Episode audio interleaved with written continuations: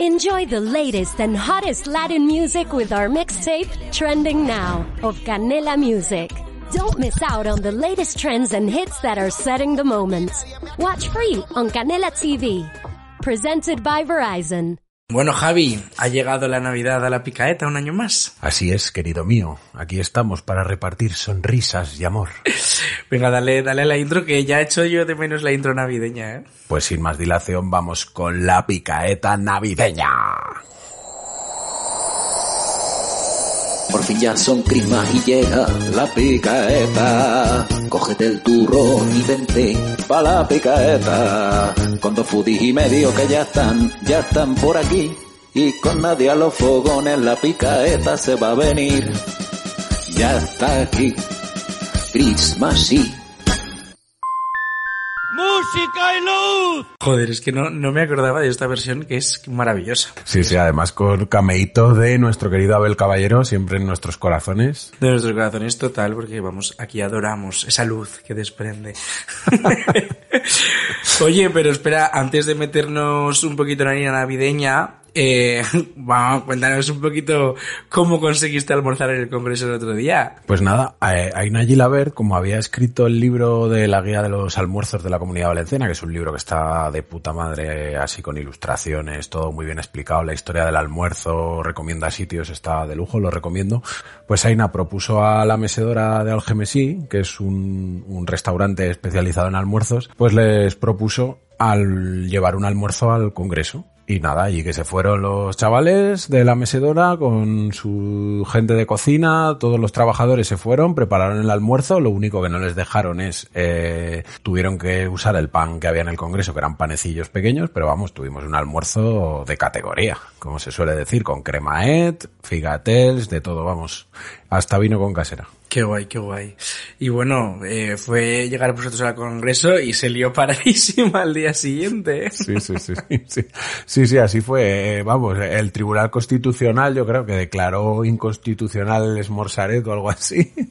Ah, nos llamaba golpistas todo el mundo, yo no sé, no sé, no sé qué pasó, todo, todo era muy raro, nadie entiende nada, eh, están las redes revolucionadas, yo no sé, y todo por un, por un almuerzo, no sé, no sé, todo muy raro. Las redes que ahora, bueno, llaman al Tribunal Constitucional eh, TC, ¿no? Lo llama así un poco todo el mundo, que para nosotros TC básicamente sería Torrendos y Clarete, ¿no? Como Exacto, tiene que ser. Torrendos y Clarete, como, como ha dicho por Twitter Luis Nel el otro día, nos apropiamos de su, de sus siglas y vamos, más de acuerdo podemos estar. TC, ni Tribunal Constitucional, ni hostias. Torrendos y Clarete, joder, mejor no sirve. Torrendos y Clarete. Joder, claro que sí. Todo iría mejor. bueno, eh, esto va a sonar mucho como, como a broma que hace Javi, pero vamos al turrón, Al ¿no? turrón, nunca mejor dicho, a- al turrón. eh, es el programa para decir vamos al turrón. Y, pero además hoy no va a ser un programa al uso. Así que yo, vamos, es Navidad ya, ¿no? Yo me iría a tomar la primera ya. Pues bueno, si nos tenemos que tomar una tendría que ser en la taberna de Ramón. Hey, ho, Ramón, te cuentas cosas raras, te invita una cerveza, estás en la taberna de Ramón. ¿Cómo estamos, Ramón? ¿Qué pasa, Ramón? ¿Qué pasa, chavales? Happy Christmas. Muchas gracias. Tengo aquí cuerpito navideño en la taberna. ¿Tienes el cuerpo jotero? Tengo el cuerpo de roscón. ¿Ayer le diste duro a la, al alpiste o qué? Zambomba.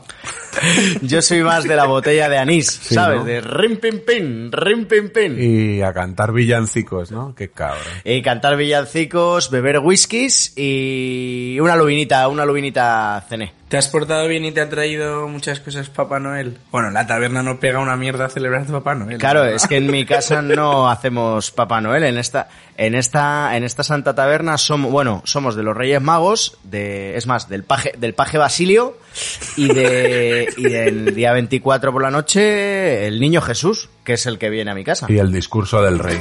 Hoy el rey no puede ser feliz porque no tiene ni castillo ni amor. Hoy el rey no puede ser feliz porque no tiene ya su amor. Eh, bueno, habéis dicho que vamos al turrón, pues vamos al turrón de verdad con una buena anécdota. Bueno, lo primero, ¿cuáles son vuestros turrones favoritos? A ver, pues yo reconozco que no soy muy de turrones de los, digamos, más clásicos. Entonces me mola mucho el turrón de chocolate, que no es turrón ni es nada, es chocolate. Y que haya probado este año y me haya molado el de, no es por hacer peloteo de que haya sido invitada ni nada, pero el de No, Se- un poco también, un Bueno, poco un poquito también. también, un poco pero- también, mucho. pero tampoco voy a recomendar algo que no, que no luego la gente se me eche a la cabeza. Claro, claro, claro, claro. El turrón que ha sacado Vicky Sevilla para Lidl, a mí me parece que está cojonudo. Nueve de cada diez gastrónomos lo recomiendan, ¿eh? Como colgate. Y además, tío, comparado con cómo están algunos turrones, es- me parece que está guay de precio. ¿Y tú, Adrián? A ver, yo, a mí sí que me gustan más. Yo como al final, en la terreta, ¿no? Volvemos a, a, mi turreta habitual. Pues joder, al final en, en Sisona tenemos, una de las marcas más, más conocidas que hay son las de turrones Pico. No sé, imagino que la conoceréis, ¿no? Ambos. Eh, y coño, pues la verdad es que están cojonudos los turrones. Eh, a mí el que más me gusta, me gusta es el blando. Y, y joder, no sé, la verdad que es un- una marca que, que a mí me mola bastante. He currado alguna vez con ellos también, eh, en esta vida de, de publicista. y, y joder, son bastante guays. Este año tienen una campaña bastante chula, ahí que tienen ahí como su, un villancico que han hecho en pro de las abejas, tal, no sé qué. Joder, está muy bien, son una, una gente bastante guay, así que com- comed turrón pico, cabrones. Bueno, pues y ya que está de paso que nos patrocinen, ¿no? Porque madre mía. Ah, bueno, Menudo speech. Claro, claro. Ahora, ahora, le- ahora pongo un mail, chicos, a ver Y si mi número es el 695 para que me den, para que me manden un bizum o algo. Yo qué Sen cojones, ¿eh? Bizums, turrones pico. Madre mía, a ver si pican, ¿no? Joder.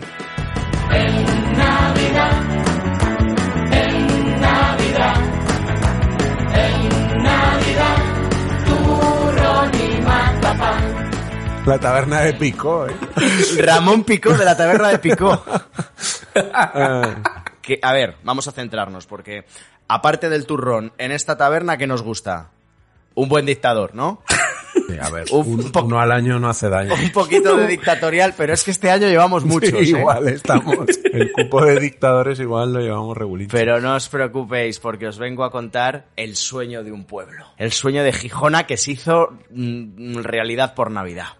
¿Por qué? Pues gracias a, a un dictador, a don Fidel Castro. ¿Por qué? ¿Qué hacía Fidel Castro ahí? ¿Sabes? Fidel Castro, os cuento, os cuento la historia, os cuento la historia. Fidel Castro manda una delegación a España y pues se reúne en una feria alimentaria con los productores de turrón de Gijona. Entonces, claro, estos vuelven a Cuba y le dicen a Fidel, Fidel, macho, el turrón de España es cojonudo. Y dice, pues no se hable más. A cada persona y a cada niño por Navidad le regalamos una barrita de turrón de Gijona. Entonces, en el año 62 llama a los comerciales a Gijona y le dicen, "Shh, Gijoneros, poneros a, a hacer turrones como bestias porque tenéis que llenar Cuba de turrones. Para que luego digan que no se puede tomar turrón en verano. Claro, o sea, y, y que los comunistas no comen dulce. O sea, porque, claro, Ah, dicen eso. eso- La gente les diría, muy comunista, pero bien que comes turrón en verano. Y que también tenía roles, eh, Fidel Castro, no lo olvidemos. O sea, que roles y turronero, lo tenía todo, macho.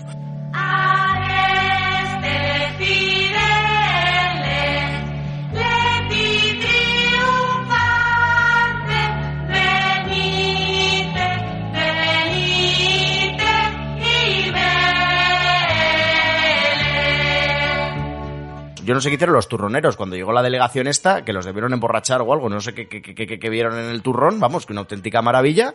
Y desde 1962 hasta 1971, vamos, todas las fábricas de turrones de Gijona estuvieron ahí produciendo para la Cuba, ¿sabes? No, puede ser que hubiese ahí una confusión con, con el lenguaje y como turrón y ron acaban igual y tal. Le dijeron, toma, turrón. Igual Fidel se pensó que iban a mandar ron. Toma Fidel, aquí tienes turrón. Y le mandaron turrón, tío. ¿Te imaginas? Lo ahí? mejor de todo esto que la confusión no durará solo en plan rollo seis meses, sino que duró como nueve años. O sea que les, les flipó, macho. Además es que claro, ahí se junta también, ¿no? Con el, el carajillo de ron típico, el, el típico de, de la comunidad valenciana. Es un poco conexión cubano-española como la... como Rocío Monasterio, ¿sabes? Que es cubana. Aspirante a dictadora también. Ah, aspirante dictadora. Una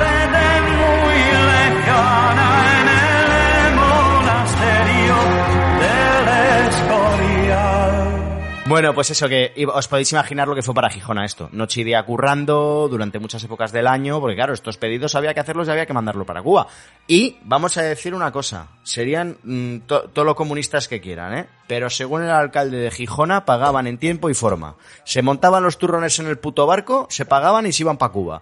O sea que perfecto, ¿sabes? Y bueno, pues al final en el año 71 se decide que se deja de, de comerciar el turrón, de, digamos, de regalar este turrón a los cubanos y ahí se acaba el, el negocio. Ahí es cuando se dieron cuenta de que el turrón no llevaba ron y dijeron, Efe- efe- efectivamente se quedó sin pedido millonario y ahí se acabó la historia. Pero claro, iba, ahora podría contar que Gijona cayó en la ruina y no sé qué. Bueno, pues sí, pues fue una hostia económica potente, pero bueno, gracias a los españolitos de a pie que seguimos comiendo buen turrón de Gijona, pues oye, disfrutamos de la vida. De Alicante y de Gijona.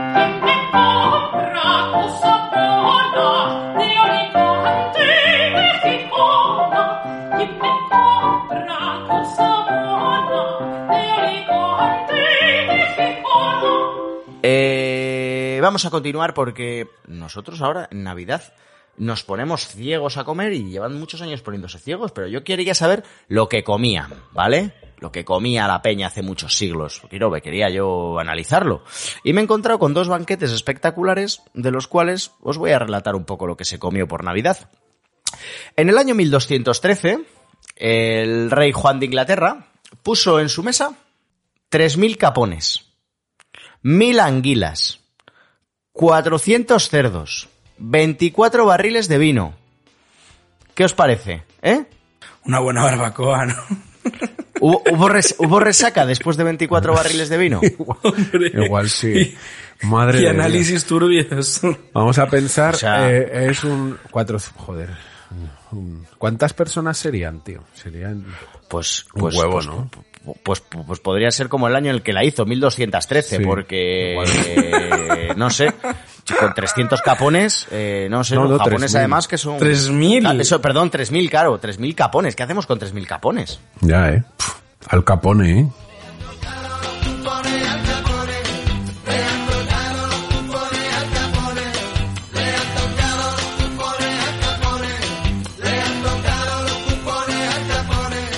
A los ingleses esto de los banquetes les encantaba, porque luego tenemos a Sir William Petrie, Petri tiene nombre de, de la que escribió el libro de Tamara Falco, en realidad. Sí. De ser la que cocinaba en casa de su madre. Las recetas de Petri.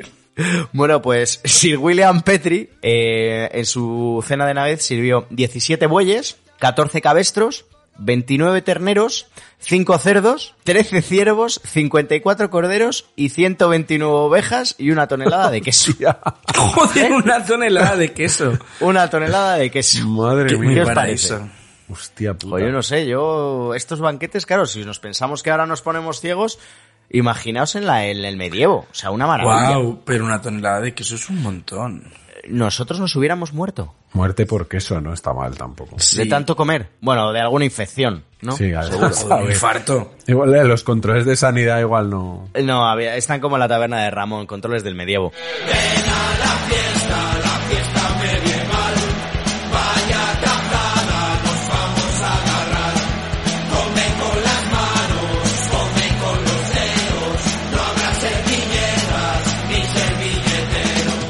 Eh, ya que hablamos de la Navidad medieval y de cómo se alimentaban con estos grandes banquetes, bueno, pues que sepáis que lo que se consumía en Navidad en la época del medievo era el pavo real, que era la estrella de los banquetes navideños, ¿eh? Con lo bonito que es, pues se lo reventaban entero y se lo jalaban.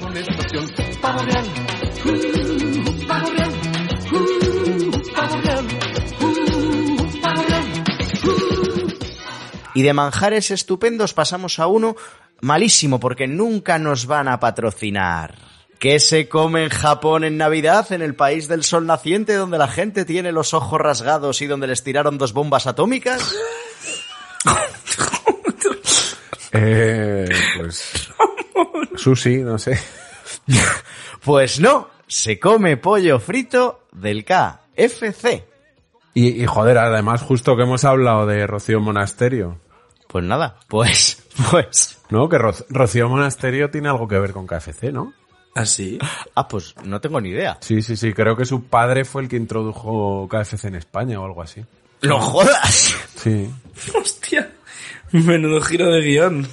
Sí, sí, sí. Trajo la cadena KFC a España, el padre de, de Monasterio. O sea que es un pollo fascista. KFC, sí, sí, sí. Hombre, no te, extra- no te extraña nada. Un buen águila imperial, ¿a quién no le va a importar? ¿Sabes? Que ahora que lo pienso, KFC, FC es, puede ser Fidel Castro. Claro. Y Kentucky Fidel. Castro. Kentucky Fidel Castro. Aquí Fidel Castro. Kentucky Falange Carlista. Así está muy bien, claro. Kentucky Falange Carlista. Eso igual le pega más a Monasterio. No es Fe de las Halls, ya es KFC Kentucky Falange Carlista.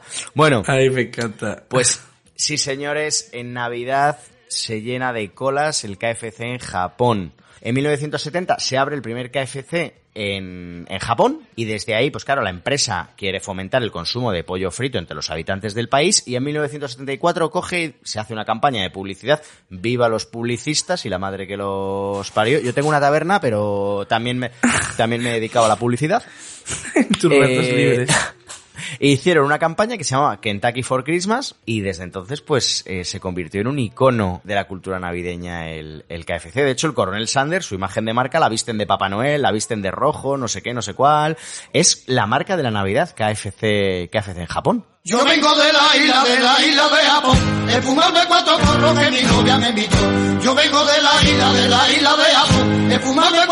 que Japón. Bueno, pues el menú navideño del KFC cuesta unos 35 euros. Vienen 8 piecitas de pollo, una ensaladita, un pastel navideño, su bebidita y un plato decorativo de Navidad para que tú te lo pongas en la mesa. Hachazo, ¿no? ¿Y no lleva mazorca? No, no lleva, no lleva, no lleva mazorca, por eso os digo, os digo esto, porque yo con 35 euros, o sea, te, te pego una cena en la taberna que te, que te cagas, eh. Sea, que igual que se tiene que ir a Japón, porque yo, yo me diseño mi menú para los japoneses. Necesito una buena campaña de publicidad. Vino de pasto, buenísimo, ¿sabes? Lo saco aquí de la tierra de Castilla, que me lleno los aviones divinos. Luego, huevos fritos con morcilla y patatas fritas. O sea, ¿qué me decís? Y de postre flan casero.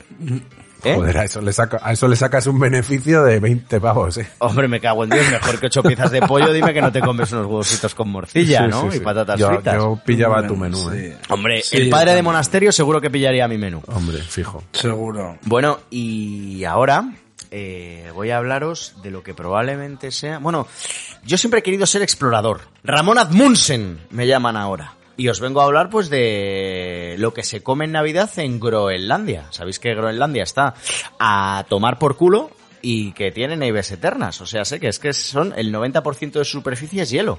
Bueno, pues ahí en Groenlandia hay un pueblo que son los inuit, los, vamos, los esquimales de toda la vida que nos enseñan aquí en el, el colegio en España. Pues estos en Navidad tienen un plato que se llama el kiavik y se prepara con alcas. Y me diréis, ¿qué es un alca? Es un pingüino pero sin molar. Es un pingüino de mierda, por así decirlo. o sea, o sea, es el, el primo feo del pingüino totalmente. Es un pingüino borbón, ¿no? O sea, es un pingüino borbón, es el Carlos II de los pingüinos, por así decirlo. Pues, ¿qué hacen con los alcas? Pues los cogen y los meten en un cuerpo vaciado de foca. Y con esa foca, ¿sabes? La embuten, es un embutido, es un embutido. Meten el alca en la piel de la foca, en la foca vaciada, con toda la grasa y todo, y Lo enfocan, ¿no? lo enfocan, lo enfocan, correcto, enfocan los alcas, lo meten dentro de la piel de la foca, la cosen, la sellan bien con grasa y la, la entierran un poco y la ponen una piedra encima para que no tenga aire. Y eso se está fermentando ahí, se fermentando durante 6, 7 meses y luego ya cuando te la vas a comer, pues es como una conserva, se abre el cuerpito de la foca así con un bisturí, ruscuyusco y se saca el alca y te lo, y Qué te lo comes. ¿eh? Pues eso, que se come en Navidad, en bodas, en cumpleaños. Y lo mejor de todo es que al final no les se les echa Una cosa, ¿es Kiavik o, o Kiviak? Ki- Kiviak, he dicho Kiavik, ¿no? Sí. Pues nada. Perfecto. Bueno, pues es- podemos llamarlo pues la, el pájaro enfocado, ¿no? Exacto, pájaro enfocado. No sé si, si tú, Alcaide, quieres hacer otra promoción de turrones pico, eh, aprovechando mi espacio. Eh, ¿Te apetece entrar en directo? Pues a ver, ahora que lo dices. Oye, chavales, eh, creo que están llamando a la puerta eh, que Rocío que quiere venirse a la taberna. Le- habrá que dejarle pasar, ¿no? Ah, bueno, pues venga, que venga Rocío. Venga, Rocío, pa'lante.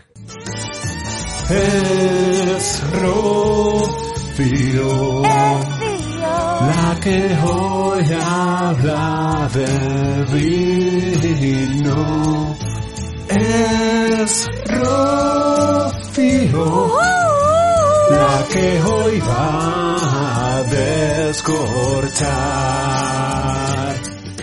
Hola Rocío. Hola. Bienvenida a la taberna. Es un hito esto, ¿eh?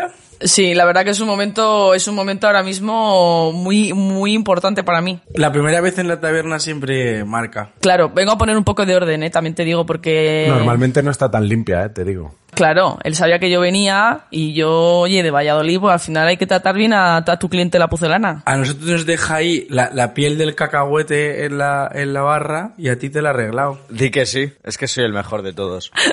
Vengo a poner un poco de orden, ¿eh? Eh, Ramón, que tienes que poner aquí un poco de vino de, de calité. Rocío, también te digo, Ramón acepta el vino si lo pagas tú, si no... No, hombre, eso yo, como buena pucelana, yo, eh, la gente, la gente dice de los catalanes, aupa los pucelanos, que hay alguno bien, bien tacaño. Así que yo he venido... Bien de puño agarrado, ¿no? Sí, yo he venido hay, con mis hay. petrodólares, mis petrodólares dispuestos a gastármelo todo. Bueno, Rocío, ¿de qué nos vas a hablar hoy en este día de Navidad tan señalado? Pues hombre, me, me encantaría decirlo de Pacharán, pero no, voy a hablar de burbujas. Lo que te gustan a ti unas burbujas, ¿eh? Hombre, claro, un buen champú, como diría nuestro amigo Alberto.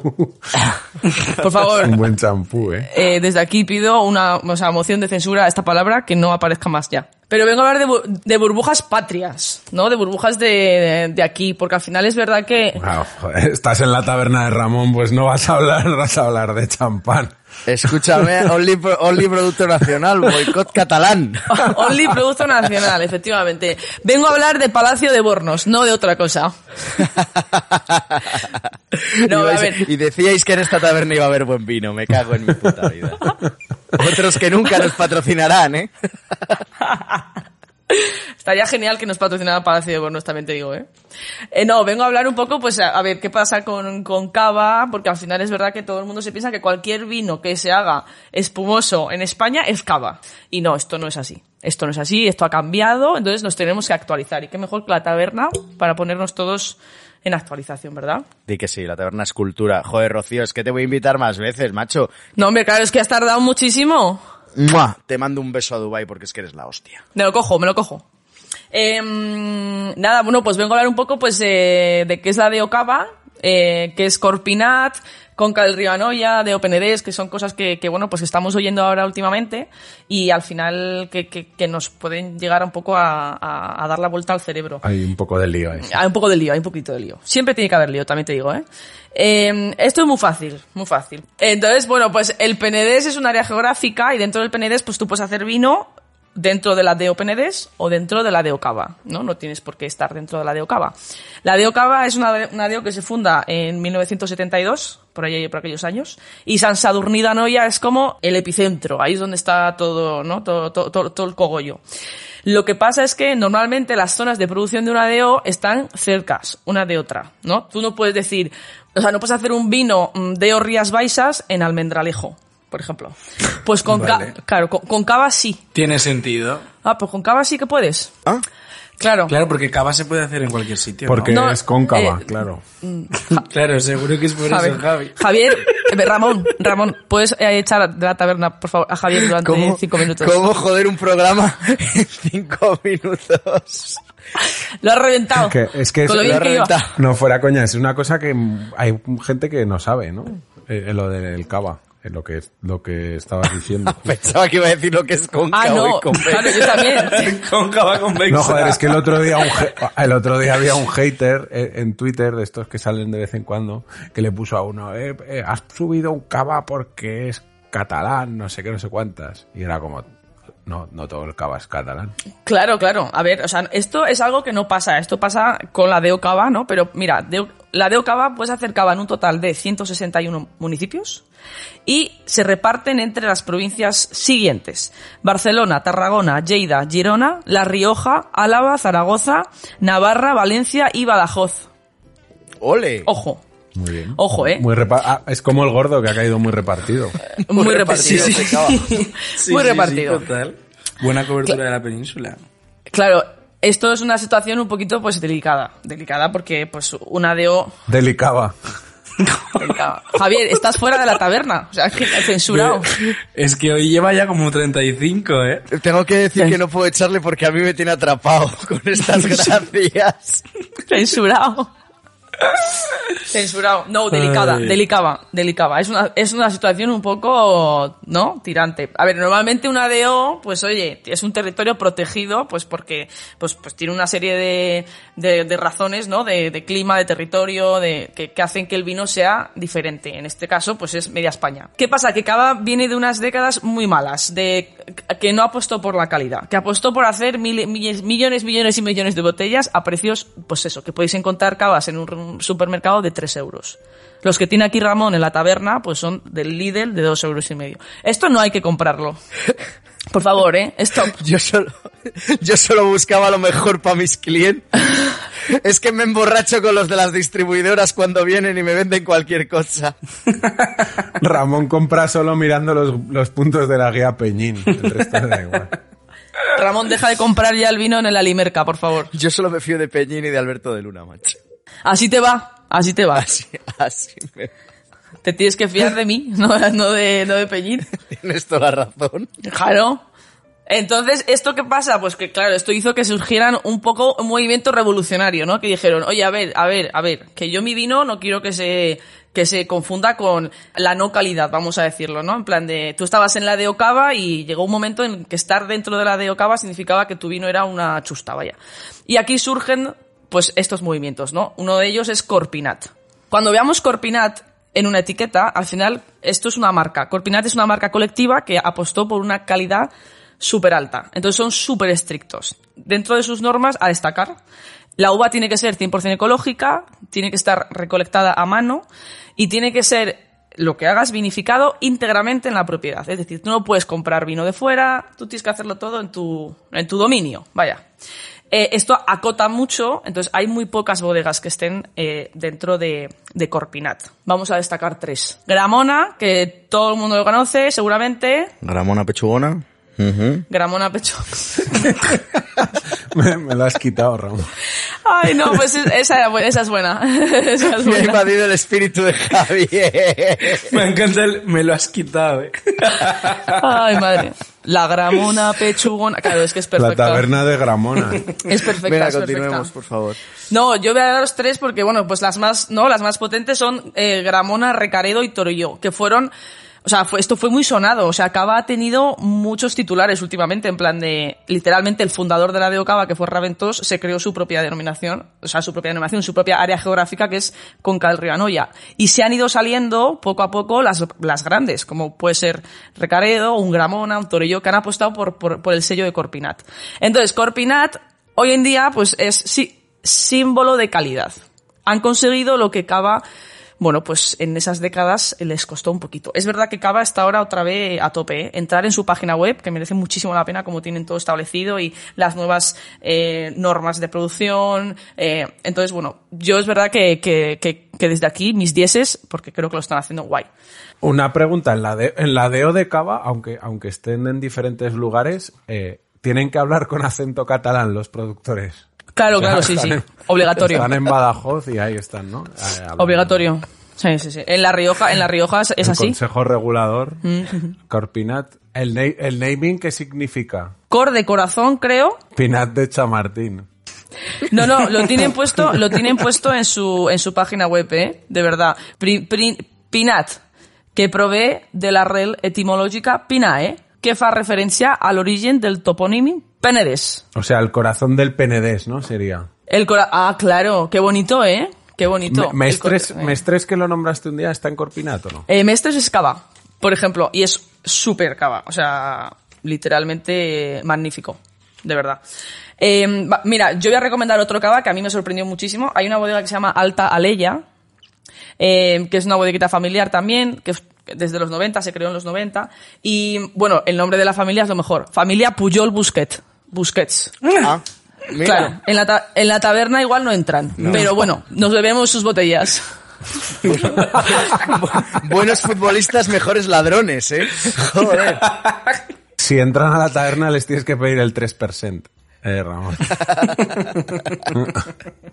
Ese día estará Álvaro de Marichalar aquí también.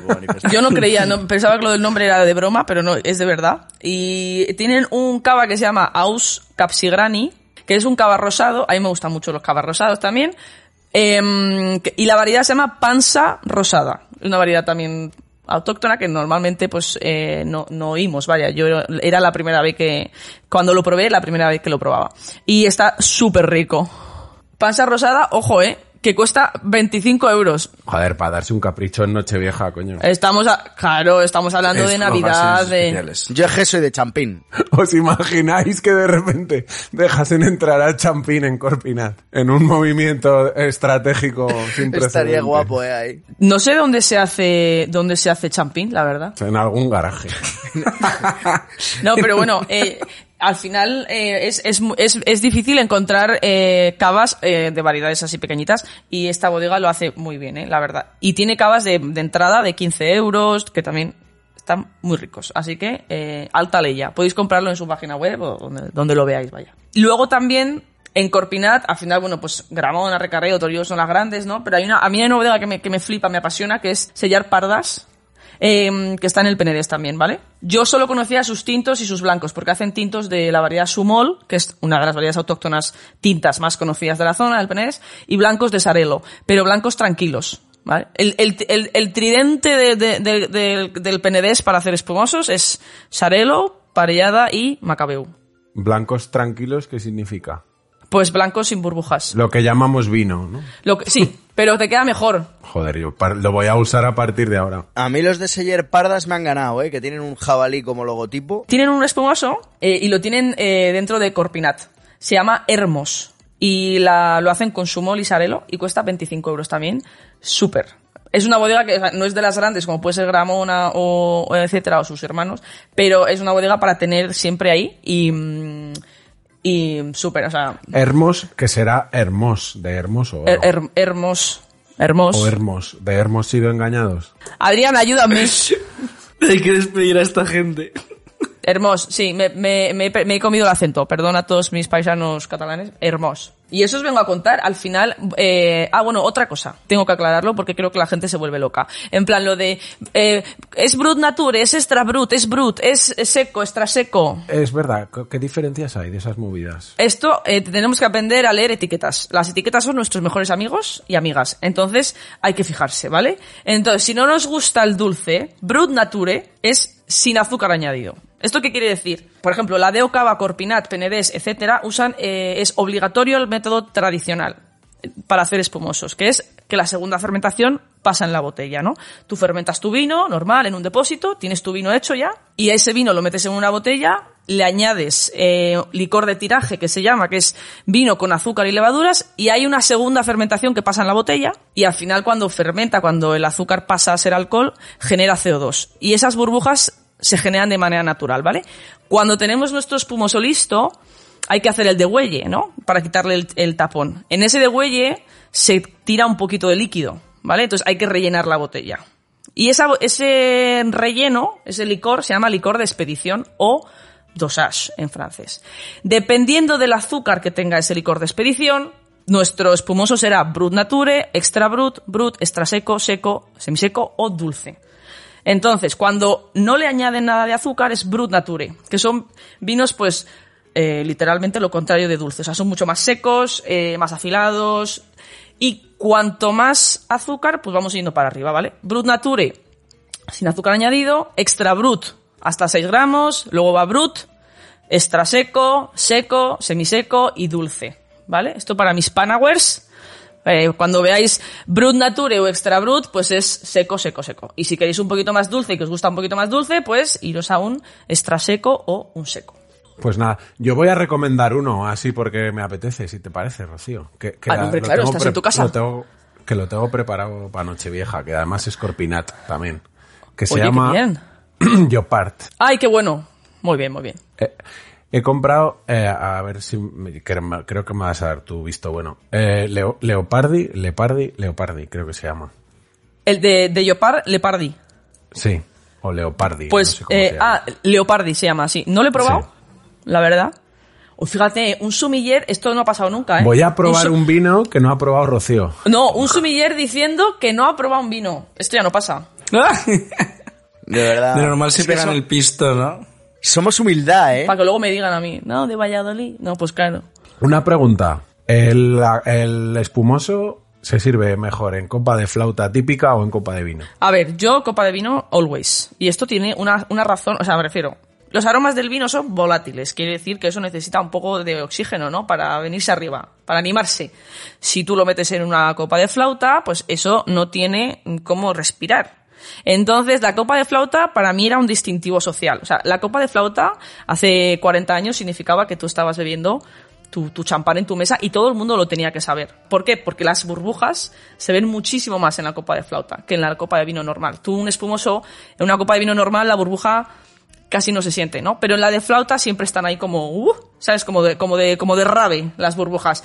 Entonces, la gente quiere flauta, pero es por el mero hecho de, de, estatus social. Entonces, yo recomiendo de verdad compraros una copa universal que valga para todo tanto para blanco, tinto, espumoso, jerez, eh, o sea, que las hay, de Swizzle, de Zalto, de Riedel, pero yo recomiendo copa de vino, sí, sí, sí. Pues nada, oye, eh, que habrá que tirar para el consultorio. Sí, venga, ¿no? vamos, que es lo de la taberna ya nos tenemos que ir de aquí, nos están La echando. taberna ya, la- bueno, no, pero el consultorio lo hacemos en la taberna. Ah, vale. Venga, que, que- Eh, sí, ya que estamos, ¿no? Ya que estamos. También en la taberna, yo os iba a decir que Venga. huele a cerrado, pero venga, vamos. No salgáis a fumar, que si no luego cuando entréis igual sí que huele a cerrado.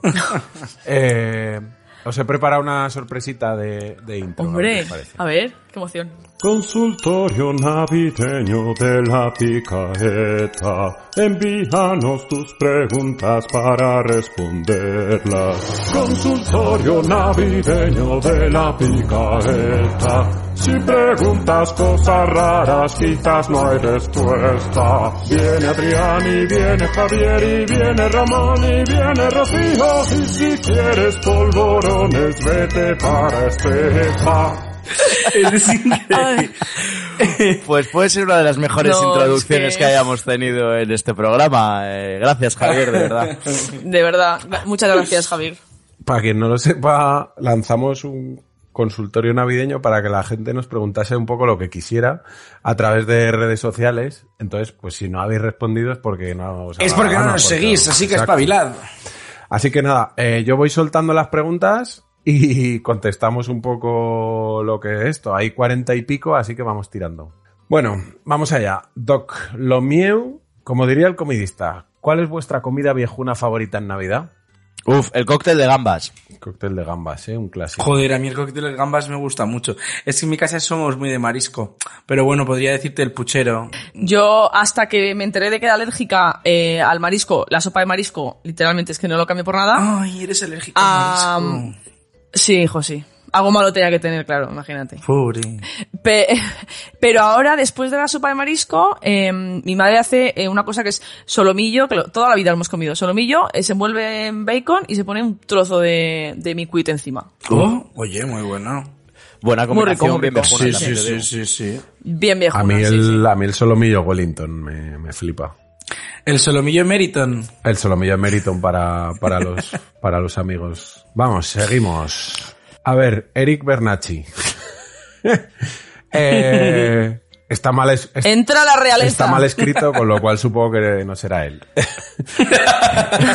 Recomendaciones para desayunar en Madrid.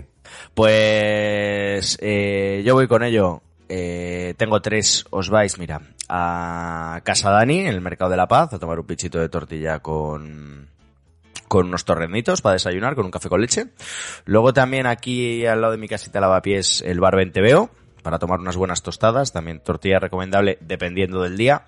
Y luego si nos ponemos así un poquito más gourmet y pijos, eh, nos vamos a la primera en Gran Vía, que es del grupo Cañadío y hay también buena tortilla de patata y buenas tostadas. La que me pido yo tiene atún, atún con mayonesa por encima en plan capita boina. Buah, divino, espectacular. Eh, recomendación Qué absoluta. rico, qué rico.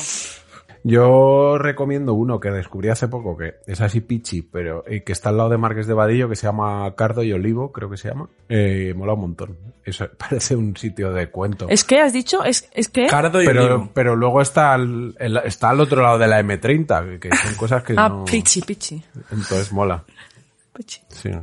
Hay gente que vivimos, hay gente que vivimos Al al otro lado de la M30. Eh, somos como los zombies, ¿sabes? Cuando van a cruzar, yo si cruzo a Legazpi, Esa tribu. tengo que ir con gafas de sol. Más allá del muro, Sí, sí. ¿no? Eh, Rocío, ¿tú cuál ibas a decir? Ah, sí, es que yo tengo un sitio que me parece una fantasía. Está en Quintana. Está literalmente al lado de, o sea, muy cerquita de la parada de metro. Y se llama El Tapeo. Y es un restaurante peruano. Porque Quintana está conocido también como Little Quito, dentro de Madrid. Ah, sí. Eh, no, tienen, hay unos restaurantes peruanos en Quintana que se te va la olla. Comes por 10 euros, que eso, eso no es normal. ¿Y qué desayunas ahí? Pues mira, hay, ellos, eh, hay un bocata que tienen de chicharrón, eh, que al final es panceta frita a muerte crujientísima, con camote, que es eh, boniato, y con la salsa criolla, que al final es pues cebolla morada, con cilantro y un poquito de ají, como picante. Espectacular. Cuatro pavos. Pues nada, seguimos. Javi Suárez, aquí desde Canarias. Estas son preguntas serias ya, por lo que estoy empezando a leer. Ah, sí. ¿Para cuándo tratar en un programa o crear una sección sobre prensa gastronómica? Sus avatares mucho más allá de Madrid o Barcelona. ¿Cómo se consigue trabajar teniendo como base Galicia o Canarias? Pues, Pues- Ostras, pues, es que ah, pues- es un tema pues- un poco sesudo, ¿no? pues Javier, que estamos trabajando en ello. Tú no te preocupes. Dentro de nada mandamos corresponsales. Eh, otra de Javi Suárez. Casi todas las entrevistas han sido a cocineros y algo de sala. ¿Habéis pensado en buscar la figura del director de operaciones? Uy, que son gente muy aburrida, la verdad, Javi, hijo. ¿Qué, qué es un director de operaciones, Rocío?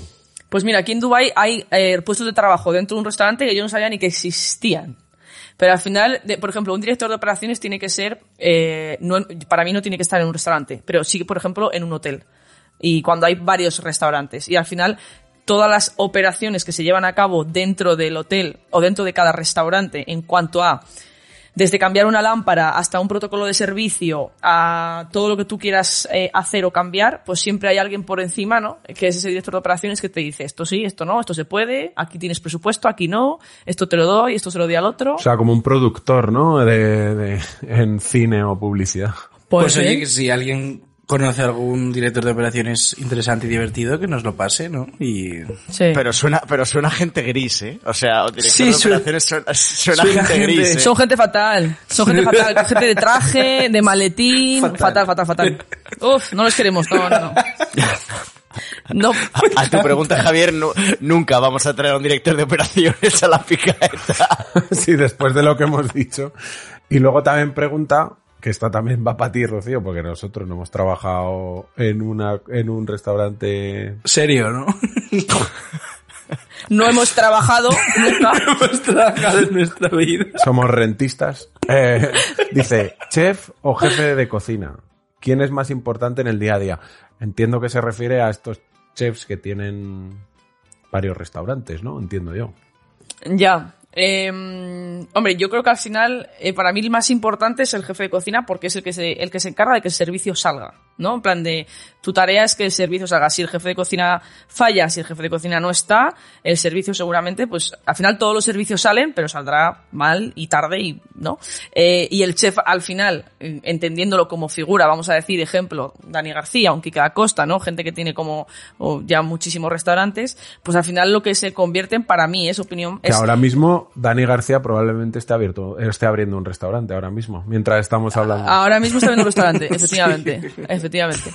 Entonces eh, se convierten simplemente en la marca, en la marca. O sea, ellos, ellos al final creo que su, su trabajo es que su marca siempre esté como bien, ¿no? Como on point. Pues por ejemplo, Kika da Costa todos los días su traje, ¿no? Para que su marca esté perfecta. Pero hostia, quien saca la partida luego. Claro, es el jefe de claro. O sea, al final es como ellos ya han hecho como su ese, ese proceso, Sí. ¿no? De llegar a construir Claro. una marca y ahora, pues bueno, soy más figuración. eh, evidentemente Efectivamente. que es también lo que les da ese éxito, pero, pero en el, en el día a día que era la pregunta, ¿no? Creo que queda claro que No, es... sí, sí, sí. Yo Siempre creo que el más importante es el director de operaciones, la verdad. Os queremos, directores de operaciones. La gente aquí en Dubai se hace caca cuando tiene que ir a ver al director de operaciones. Hombre, a ver, es que suena que te haces caca, claro. Ya, es que suena finiquito, su sobre. Sí, sí, suena que me van a echar, claro. Siguiente pregunta. Aquí se mantiene en el economato, no dice nada. Eh, y dice, ¿cuándo nos subiréis el sueldo? No es normal tenernos sin cobrar. Esto, esto es un becario, esto es un becario. Pues nunca. Esto es un becario. Pues nunca. Joder. Nuestros becarios que no hacen nada. Ah, que os den. ¿No veis que esto es un programa de derechas? Venga, para adelante. Este- esta pregunta va dirigida al director de operaciones. Ahora, Y como, y como no tenemos. aquí em- empieza el Festival del Humor. ¿Qué pajamecho? Eh, nos pregunta. Seis, seis años, qué paja me he hecho seis Sí, años. sí, ¿no? sí. Eh, hola, no es consulta, pero cada vez que os escucho en el coche, mi chica me pregunta que si es Robert Bodegas el que habla. Y yo tengo que decirle que no. ¿Podéis desmentirlo? Eh, Oye, ¿qué, pero- ¿qué voz de las nuestras se parece a la de Robert Bodegas, tío? A mí me dicen que se me parece a Eh, Raúl Cimas, pero ¿a Robert Bodegas? Tío, yo creo que ninguno se parece a Robert Bodegas. Yo creo que... Igual Adri, ¿no? No. Un poco. No lo sé. Bueno, no sé. Bueno, pues no, no somos Robert Bodegas. Igual yo. Igual es Rocío. Bueno, siguiente. Eh, anónimo también. Eh, ¿Quién creéis que es el mayor hater foodie de Twitter? En Twitter hay mucho hater, eh, pero más que mucho hater hay mucho cascarrabias, ¿no? Esta gente que está todo el día enfadada, ¿no? Mucho, mucho indignadito. De que se queja de todo, de que se queja de... eh, pf, eh, eh, no son haters. A esta gente lo que le hace falta es follar, chicos. O sea, es que lo único, de verdad, o sea... Por favor, la- los haters de Twitter, ¿eh? Venga. A follar. Eh, eh, por- propósito 2023. Mirad a ver si podéis follar, efectivamente. O- Os abrís un corpinat de esos que ha recomendado Rocío y eso. Y os echáis un buen polvo. Seguimos. Claro, claro, hombre. Sí, la siguiente va un poco a colación. Eh, es de Jordi Luque, escritor de Vinos Libres. Esta supongo que sí que la habrá hecho él. Eh, ¿Quién es vuestro hater número uno? Puf. Ahora ha salido uno mucho a la palestra eh, últimamente que se llama Rodrigo, creo. Que, que tiene Ese una. es el que tiene el dibujito ese como un garabato. No, no, no. Ese es uno que tiene la foto de Leonardo DiCaprio en. En, en Django, Sí, sí, sí. que, que supongo que le molará el tema de la esclavitud y demás al hombre. y el racismo, racismo y tal. y, y, eh, este señor es bastante es bastante facha Eh, es el que dijo lo del cava el otro día y nos y, y dijo que nuestro abuelo comunista el- Ese, ese es el que más Ah, gusta. Ah, sí, el de los sí, dientes, sí. que le preguntáramos sí, a nuestro sí, abuelo sí, sí. republicano que qué sopas comía sin dientes, ¿no? Ah, Fue un comentario de 10, ¿eh? Y es un buen hater de chicote también este hombre y luego también pues los haters de Julen que tiene unos cuantos que solo se dedican a, a hatear a Julen también se vienen de vez en cuando Los haters de Julen son los mejores. el otro día cuando hablamos de Rita Barbera empezaron no os metáis con los muertos no sé qué no sé cuánto Bueno, che, los muertos y mi puta madre, venga. Los Sí, muertos. venga, venga. Los muertos, los muertos se mueren, la gente se muere y ya es buena de repente. Claro. Como, como, Claro, claro. como Hitler, por ejemplo. Como hay pobrecillo. Ahora viene Jorge Que nos pregunta. que nos 12 pregu- años. Que nos pregunta cuántos, Edad mental, tres años y medio. cuántos capítulos durará esta temporada. Pues no sé, hijo, pues cada 15 días echa cuentas, hasta junio o así. Aprende a sumar, Jorge Nitales. Eh, unos 20 o así, pues como el año pasado, alguno menos. Sí. El año pasado nos vinimos un poco arriba. Unos 20, ponle. Seguimos con Ana Botieso. Eh, Pero es que estoy, estoy flipando de verdad, o sea, la gente, te lo juro. ¿Cre- ¿Será la misma persona? no lo sé. Seguro, Eh, seguro, seguro. Espero que sí. ¿Tenéis pensado incluir más colaboradoras? La sección de Rocío me encanta. Mira, Rocío, un fan. Hombre, pues mira, eh, mi- ah, me, me alegra, me alegra Ana Botieso, la verdad. Pues, pues puede ser una persona, de verdad. joder, Me alegra la Botieso. A mí me gustan también los nabos, ¿qué quieres que te diga? y cuanto más tieso, mejor. ¿eh? Mejor, claro. Un beso para ti, Ana Botieso. ¿Más y colaboradoras? Pues no lo sé, ya veremos. Es que esto es un Cristo grabar cada programa, pero nunca se sabe. A ver si, Pero a ver si hay- alguien mete dinero aquí, pero Claro. dinero de verdad, Es que la gente se piensa que no, que no hacemos nada más que estar aquí grabando programas, ¿sabes? Y, y no. Eh, tenemos trabajo, que es lo que nos da de comer. Os voy a poner un ejemplo. Es la una de la mañana aquí en Dubai ahora mismo. Llevo, ayer salí de fiesta, he dormido dos horas, he trabajado 12, he hecho un inventario con una resaca de, de, de, muertos. Ha hecho un inventario que, que se llama inventario porque se lo ha inventado, de hecho. De la Me lo resaca inventado todo, efectivamente. Ha tenido una charla con el director de operaciones. Mañana me van a echar y a las doce y media aquí grabando, ¿eh? Para todos ustedes, para todos ustedes. Y aquí está la tía. Pues mírala, sí, es que es increíble. Un aplauso. Un aplauso para Rocío y para Ana Botieso también. Eh, bueno, vamos con el eh, con el verga larga. Joder. que nos No pregunta puedo que, más, si, pero esa persona. que si cubriremos la gala Repsol. Pues no lo sé, pues ya veremos también. Eh, Pues ya veremos. Sí. Puede Es que- pero Nos lo pasamos bien, la verdad. parece que sí. eh, a ver, estaría bien cubrirla y si nos invitan a Alicante, pues mejor. Seguimos. QD, que puede ser Quique da Costa, por ejemplo, ¿no? Uh. Y además, uy, creo que sí que es Quique da Costa. ¿Podéis darle recuerdos a Fede regalado durante el próximo programa? Pues, pues recu- pues recuerdos, Fede regalado. Recuerdos Fede regalado, que es que tuvo un, tuvo un problemilla en, en, de- en Dehesa al pagar. Unos conflictillos, ¿no? Con, Te echa con de menos, QD. Fede, te echa de menos. Una reconciliación queremos. Eh, bueno, seguimos. Y lo queremos, lo queremos cubrir. Vamos con DG, que puede ser Diego Guerrero, ¿no? Por ejemplo. Le manda un saludo a Alberto Ah, mira, pues sí, es Diego Guerrero.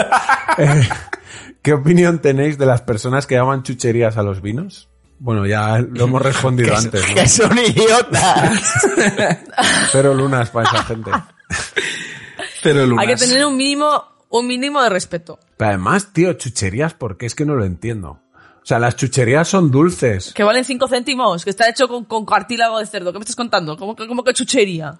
Y aparte son dulces, tío. O sea, pueden, Sí, yo podría no, entender sí. que le llamasen chuchería al puto puerto de Indias de mierda, ¿sabes? Pero que, que, que puede Sí, oler no, a, es que no. piruleta o algo, no lo sé. Otra marca que no nos patrocina. Venga, para. Otra más. Bueno, que seguimos. Este nombre es real, ¿eh? Sonia Mangas. Eh, cóctel. Joder, no digáis que se llama así la chavala, coño. Eh, eh, cóctel de gambas. ¿Sí o no? Sí, ¿no? A tope con el Sí, por sí, sí. supuesto, Súper por supuesto. Sí, Sonia. Y servido en piña, en piña, media piña. Seguimos. Fernando, ¿qué producto hiperprocesado no falta en vuestra cena de Navidad? Eh, yo a lo mejor, pues seguro que algún turrón de estos Sí. están más procesados que la hostia, ¿no? Sí, yo tengo adicción por los el surimi con mayonesa picado así en Ah, canapé. sí. Ah, Típico, sí, sí, ¿cómo lo sí, llaman a sí, eso? sí, Ahora sí. no me sale cómo lo llaman. Eh, chaca, eh, chaca. Está riquísimo, eso está riquísimo. Eso es una puta guarrada que es la hostia, la verdad. A ver, yo es que sea Navidad o no, siempre corto fuet, o sea que... Pero el- podríamos bueno, hay fuet que están más procesados que su puta madre. Hombre, a ver, fuet, me refiero a mi fuet de, de Casa Tarradellas. Otra marca que no nos va a patrocinar. Otro cliente satisfecho. Otro. Venga. Ese polvo blanquecino que se te queda aquí en, la, en la boca cuando, cuando, cuando te... Bueno, Cuando- no, cuando eh, me, estoy. Rocío, no. me he equivocado, me he equivocado de sección. Me he equivocado de sección, perdón. El consultorio de Rocío. Hola, mi verga larga. Hola, Ana. Estás ahí, Nabo- estás ahí, Ana Botiso. Bueno, seguimos. Eh, Saramanga. ¿cuál- cuál- Bob Christmas. ¿A qué distancia está Adri del micrófono cuando grabáis? ¿Seré yo que tengo el oído dañado de la campana extractora? ¿O se va a grabar al perello? Da- Adrián, acércate al Bueno, micro, hay que... coño. Bob Christmas eh, lo hemos solucionado y verás que en este programa pues me estás escuchando mucho mejor porque sí que tenía la manía de, gra- de grabar de lado. Es que a Adri le mola mucho verse. Entonces se ponía el micro de lado y daba prioridad a su cara. Era puro narcisismo.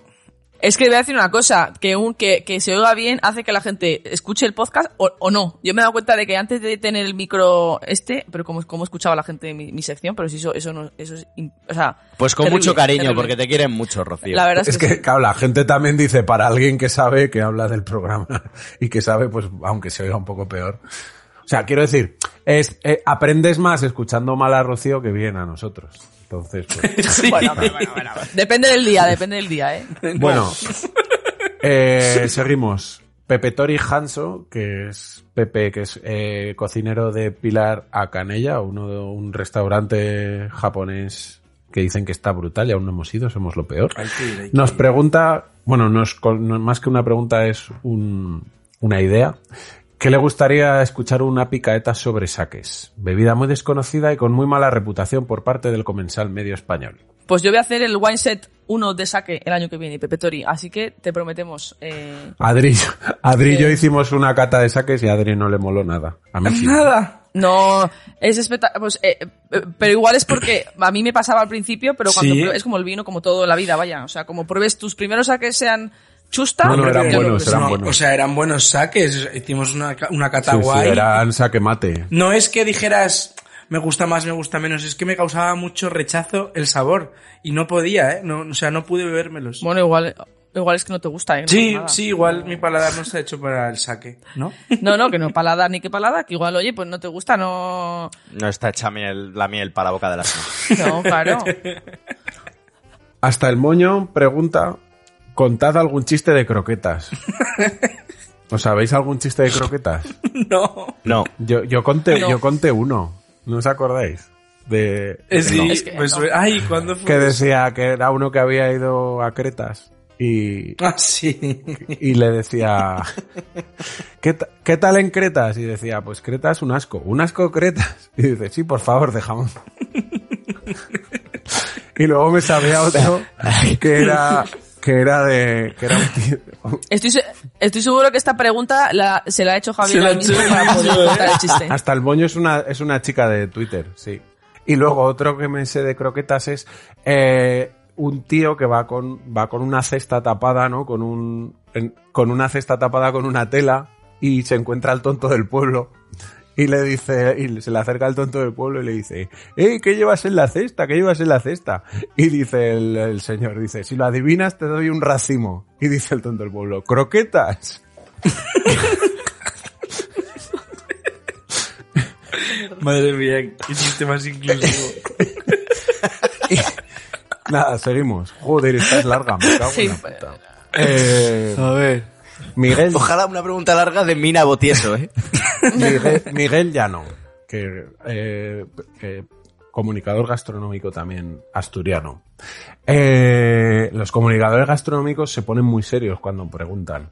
Eh, dice, si haces el escandallo, ¿sale mejor cocinar en casa o comprar la comida en el restaurante?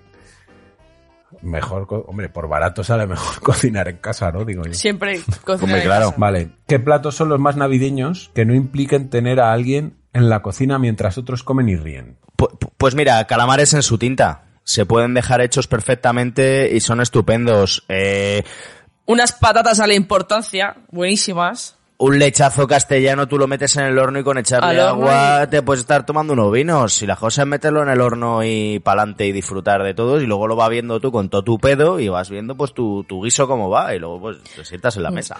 Vale, sig- siguen las preguntas, ¿eh? Son sesudas todas. ¿Cómo organizas el lavavajillas para que al final no se forme una pila de platos y bandejas? ¿Sois buenos organizando el lavavajillas o no? ¿O sois un Pues poco- sí, Eh, hay que ser ordenado, sí. como Sí. todo en esta vida.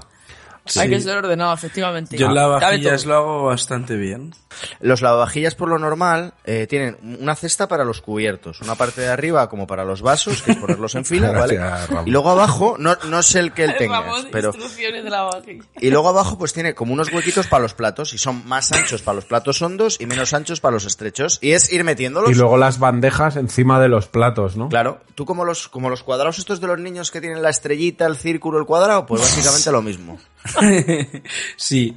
Hay gente que cocina en el lavavajillas, no es coña. Bueno, es que pero es porque hay gente idiota, o sea, me refiero. Quiero decir, hay gente que mete comida en tarros herméticos y lo mete al lavavajillas y como el lavavajillas tiene una temperatura media de, de durante tres horas o así, que está a 40 grados 60, hay gente que cocina en el lavavajillas. No es coña, ¿eh? Esto suena al programa este que hay en Estados Unidos que se llama Tacaños Extremos, que hay peña que por no lavar la ropa se ducha con ella. Pues es, es exactamente lo mismo. El, mismo ejemplo. Qué asco me ha dado eso. Vale, ¿tenéis alguna buena playlist para una cena de Navidad? No, yo no Sí, que busque Rubicon. Rubicon, vale. A ver, para la hora de la cena igual no, pero para después le va a encantar. Un Rubicon, vale. Yo pongo la chimenea hasta que hay en YouTube que pone musiquita de Navidad y ya está. Claro, es mítico eso, sí. En mi casa se escuchaba Raya Real. Raya Real. Guau, buenísimos. Bamboleo, bamboleo. Ah, coño, Raya Real. sí. Raya Real, que es la playlist favorita de Marichalar, ¿no? Claro, Vale. Seguimos. Me flipa la web eh, para comprar botellas vacías de grandes vinos y champanes. Para rellenar con otros caldos más baratos. ¿Qué opináis? ¿Es muy de cuñado? Yo no sabía que existía esto. ¿Tú sabías yo de- tampoco sabía que existía Uy, no, yo eso. tampoco. Pero me parece ¿Cómo se llama esa web? No lo sé, ¿no? pero Miguel Llano, dinos por Twitter cómo se llama la web, que lo queremos saber porque... Ahora entiendo, ahora entiendo toda esta peña que bebe cosas que yo digo, ¿de dónde sacan Claro, el dinero y las botellas? Las están comprando vacías los hijos de puta. Claro, claro. claro. Pero qué fuerte eso, ¿no? Qué fuerte. Debería estar penado. Seguimos.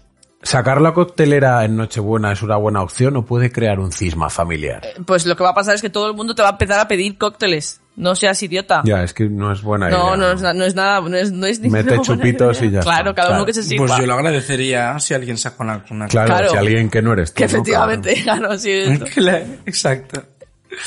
Yo lo mejor, el, mej- el me- el mejor consejo que os doy es que os echéis amigos que sean eh, bartenders y cuando les invitéis a vuestra casa, ellos, tú solamente tienes que pedir. Ellos ya hacen el resto. Rocío, ¿a ti no te dan unas turras increíbles sobre el vino en Navidad? Ay, no, yo, es que ya no me reúno con mi familia. Ya. Por, por eso. Yo, mi Navidad, mira, mi Navidad es mi madre, mi hermana y yo, porque mi padre ha trabajado toda la vida las Navidades, eh, o sea, perdón, la Nochevieja y todo eso.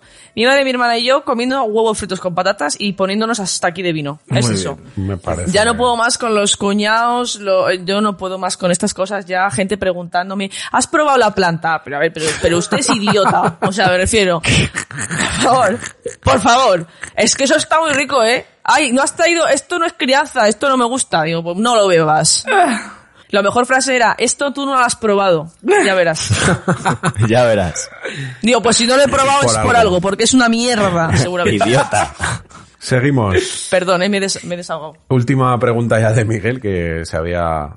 ¿Puede haber un regalo mejor que regalar un restaurante? Por ejemplo, con regalarestaurantes.com. Qué hijo de puta, cómo la ha colado aquí. Es que ha hecho una web en la que puedes regalar restaurantes a alguien. Eh, creo que por ahora solo está activo en Asturias y tal, pero bueno, está guay. Pues me parece muy buena idea, Sí, sí, sí, señor. Hay que regalar comida y bebida a la gente, ya está. Pues eso, regalarestaurantes.com. Miguel, eh, luego te pasamos la factura. Venga, siguiente. Rosa Llopis, nuestra traductora favorita. Nuestra traductora de confianza. ¿Cuál ha sido el mayor fiasco gastronómico navideño que habéis vivido? Yo sí me enteré que era, me enteré que era alérgica el día del año cuando me comí la sopa de marisco para curarme la tremenda resaca que, que- que vendría después y, y literalmente casi me muero. Y mi pa- claro, mi familia, mi familia se pensaba que yo me estaba poniendo mala porque venía, pues eso, con una borrachera encima bastante importante. Y yo, no, no, no, no, esto no es del alcohol, esto lo sé yo. Os estoy diciendo que este vom- este, esto vom- este vómito no es del alcohol. Este es otra cosa que me está pasando. No me creían. Por lo que fuera. Otra pregunta de Rosa. ¿Cuál es ese producto que hasta que no lo tenéis en casa no es Navidad? El foie, en mi caso es el foie. Ah, mira, eh, o sea, una pata de jamón. En mi casa siempre es cuando llega mitad de diciembre, aparece una pata de jamón allí y ahí ya es Navidad. Uh, y las nécoras también. En el momento que aparecen nécoras en casa, Navidad. Como se nota que en, que en casa de Ramón hay billete. Hay Sí, vídeos, sí, sí, sí. O Los hay hay. nécoras, ¿sabes? No lo voy a negar. ¿Tú, Rocío? Pues yo es que mi madre hacía una cosa muy guay que era un calendario de Adviento, pero que la hacía ella. Entonces es un calendario de Adviento que nos ponía en la pared con unos saquitos y cada día teníamos un saco. Y ella nos metía en cada saquito, nos metía pues dulces o chocolates o sorpresas. Y para mí cuando yo veía el 1 de diciembre ese calendario puesto en la pared, yo ya... Christmas. O sea, Christmas. aquello era. Perfecto. Sí, sí. Christmas, Christmas. Ay, me encantan los calendarios de Adviento. Yo creo que los turrones también. La bandeja esa que se queda ahí toda la... O hasta igual mantecaos también. Ya ves, Un, eh. un buen mantecao. Muy rico. Otra más de Rosa Llopis. ¿Qué libro gastronómico regalaríais a Mariano Rajoy? Yo eh, creo que le viene perfecto a Rajoy, ya hemos hablado de él, pero es que creo que le viene que ni pintado el libro de Santi Rivas. Eh, deja todo, deja el vino, porque habla. eh, El, el prólogo es de David Silva, que es futbolista. Eh, luego habla de vino, que Rajoy es ¡Viva el vino!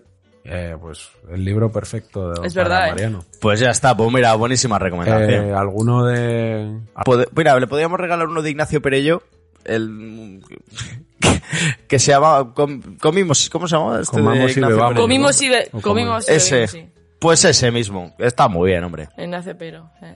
Yo le, le recomendaría eh, el balneario de, mm, de Montalbán, de Manuel Vázquez Montalbán. Porque en el balneario ese monta un comando para saltar, eh, es un balneario que van a hacer la dieta y monta un comando para saltar la cocina. Y dentro del comando está sus fachas, su gente del ejército, su todo. Y ahí, ahí, la figura de Mariano Rajoy podría haber sido clave. ¿eh? Su política, todo, todo. Sí. Recomendación. Pues el balneario de Montalbán. ¿Es de Carballo o no? Sí, sí, de Carballo. Pues el balneario. A ver, Darío, pregunta, si veis una falta de ortografía en una carta, menú o web de un restaurante, ¿os quedáis o sois normales? Joder, molaría, molaría hacer un recopilatorio de, de, de faltas de ortografía en menús. Yo la, una muy graciosa que vi era salmo, salmonejo. Salmonejo cordobés. Ah, pues mira. Salmonejo, me encanta. Pues mira, salmón y conejo. Igual era una falta, ¿sabes? Claro. Y el otro día no- eh, en Pesadilla en la cocina vi una muy buena, pero no me acuerdo cómo era. Mm, bueno, no, pero tampoco, ¿no? que no Coño, eh, quiero decir, si el bar mola y el sitio mola, pues una falta de Si el bar mola te queda sobre quién no ha cometido una falta de ortografía, ¿eh? Arturo Pérez Reverte. Más que las faltas de ortografía, a mí me gustan las traducciones al inglés cuando es Oh, un sitio eso es turístico. buenísimo. Ay, ay, Eso es- Ah, muy bueno, muy bueno. Oro puro. Sí, sí, sí. Oro Sí, puro. sí, sí. Vale, bueno, empie- empieza, empieza el festival. Ur- Ha vuelto Ana Botis. Urco pregunta, ¿qué comeríais Ah, bueno. si por la noche os van a comer el culo?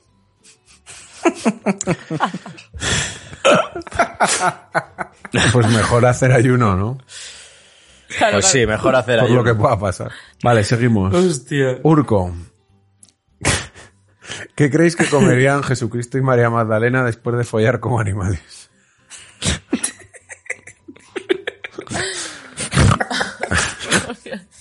Cordero asado. Un cordero de Dios, ¿no? Que quitas el pecado del mundo. Cordero de Dios. Un durum, venga. Un durum lo es lo que no comerías si te fuesen a comer el culo. ¿eh? Me encantaría un duro. Un durum para cagar blando. Pues hombre, se, co- se comerían a, a- el Espíritu Santo, que era una paloma, ¿no? Pues un- una paloma guisada. Una paloma de lera, ¿eh? Ahí. Claro, claro. Sí, comería una paloma. Ahí está. Pues nada, seguimos con Urco. Eh, ¿Cuál es el baño de un restaurante con tres estrellas Michelin mejor preparado para hacerse unas buenas rayas? Yo entiendo que aquí se refiere a, al pescado, ¿no? Ay, qué mal pensados que Es muy somos. típico en Valencia el pescado. La raya es muy típica en Valencia. La raya y la coca son dos alimentos primordiales en la dieta mediterránea. En Valencia, sí. Eh, bueno, seguimos. ¿Cuándo vais a llevar al programa a un panarra? A un panarra es uno que hace pan, vamos. Eh, pues Ah, no sé, pero, eh, pero sí Pero que ese existe término es la oficial. posibilidad. Sí, sí, sí. Yo quiero invitar a un vallisoletano que viene a Madrid eh, y le sigo en Instagram y me cae muy bien, es el Pingue. El pingue, tío, es un fenómeno. El pingue nos, eh, además yo creo que nos escucha. Le, le invito a la taberna. Y castellano puro y duro. Pues nada, seguimos. Sergio González. Sergio González, eh, lo conoces, ¿no, Rocío? Ay, sí, sí, sí. Nuestro Sergiño. Pues eh, bueno, eh, Sergio dice que no es una consulta, que es una afirmación y esto va directamente hacia ti, Adrián. Vale. El esmorzar es mejor en Castellón que en Valencia. Bueno, no sé. Pero vamos, no. No, no, ¿qué cojones? Me niego. No, pero que no tienes razón. Es que él es de Castellón, ¿eh? Por eso. Eh, pero el, pero el, pero el, el carajillo siempre dicen que, sea, que Sí, es verdad. el, que- el El cremaet. carajillo es mejor. Yo ¿no? el cremaet se lo doy a Castellón, ¿vale? Pero, Ahí es bueno, el pero origen. los bocadillos. Pero el almuerzo, si es que en verdad allí, yo he vivido allí cuatro Claro. años y no he ido a almorzar nunca. Uh, Pues No nada, hay, a los no hay. castellonenses, no a lo los dejan castellonenses no les damos, no les damos ni el, ni el esmorzaret ni el aeropuerto. Venga, seguimos. Solo, solo el cremaet para Castellón. Bueno, y la fábrica de porcelanosa también. Eh, No, también. eso está en Villarreal. Ya, ya, bueno, pero provincia, provincia. Wow, madre mía, qué largo es esto. Eh, Esteban, buenas chicos, gracias por los podcasts. Aprendo mucho y lo hacéis muy ameno e interesante. Eh, gracias, Esteban. Eh, acabo de montar un proyecto con un amigo y agricultor que cultiva almendras, de una variedad autóctona de Murcia. Antoñeta se llama la variedad. Estamos intentando entrar como producto gourmet. ¿Algún consejo sobre, sobre a dónde dirigirnos y cómo dirigirnos a tiendas, restaurantes que estén acostumbrados a tratar productos más exclusivos? Gracias y perdón por la chapa. Son 100 euros por la publicidad, de nada. No, si no ha dicho ni el puto nombre de la empresa. Esteban, no has dicho, Esteban, importantísimo, di el nombre de la empresa, macho. O sea, ese es el primer consejo que te damos. Y Rocío, ¿tú algo que decir? Que eres la única que ha trabajado así un poco más en este tipo de eh, restaurantes que le puedan comprar eh, la- las almendras a Esteban.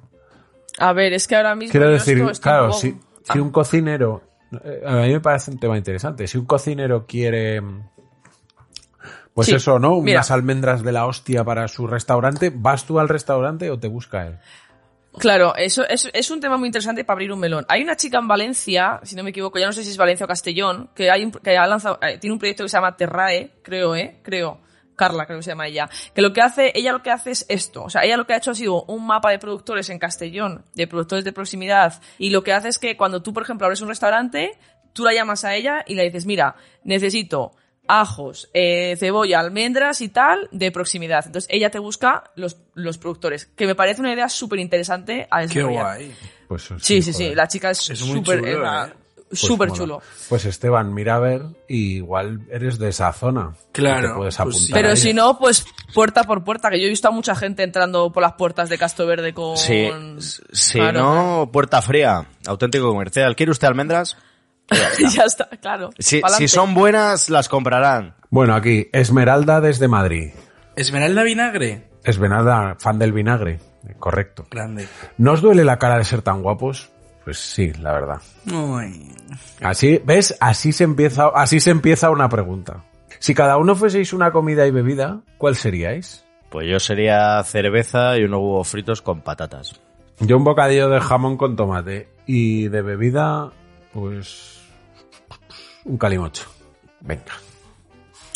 Yo sería un arroz al horno y para no hacer más publicidad de marcas, un refresco de cola. ¿Y tú, Rocío? A ver, la bebida la tenemos clara. Pues, pues no, ¿eh? ¿No? No, no, no. Soy muy versátil. Te sorprendo cuando menos te lo esperas. Yo soy croquetas y tequila. Menudo plot twist. Es que el vino ya, qué pesada con el vino, todo el día con el vino. Oye, y que, que bebo otras cosas también, ¿eh? Pues sí. Me refiero. Muy claro. bien. Pues yo, sí.